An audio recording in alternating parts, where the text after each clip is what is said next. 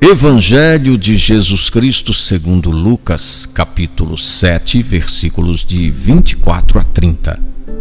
Depois que os mensageiros de João partiram, Jesus começou a falar às multidões sobre João. Que fostes ver no deserto? Um caniço agitado pelo vento? Que fostes ver? Um homem vestido com roupas finas? Que fostes ver então? Um profeta?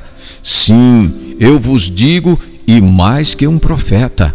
Este é de quem está escrito: Eu envio meu mensageiro à tua frente para preparar o teu caminho diante de ti.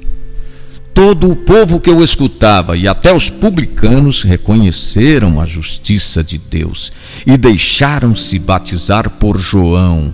Mas os fariseus e os doutores da lei recusaram ser batizados por João e desprezaram os planos de Deus a respeito deles. A ausência de profetas e profecias era um sinal preocupante para o povo de Deus. Depois de séculos de silêncio, a palavra é enviada a João Batista no deserto.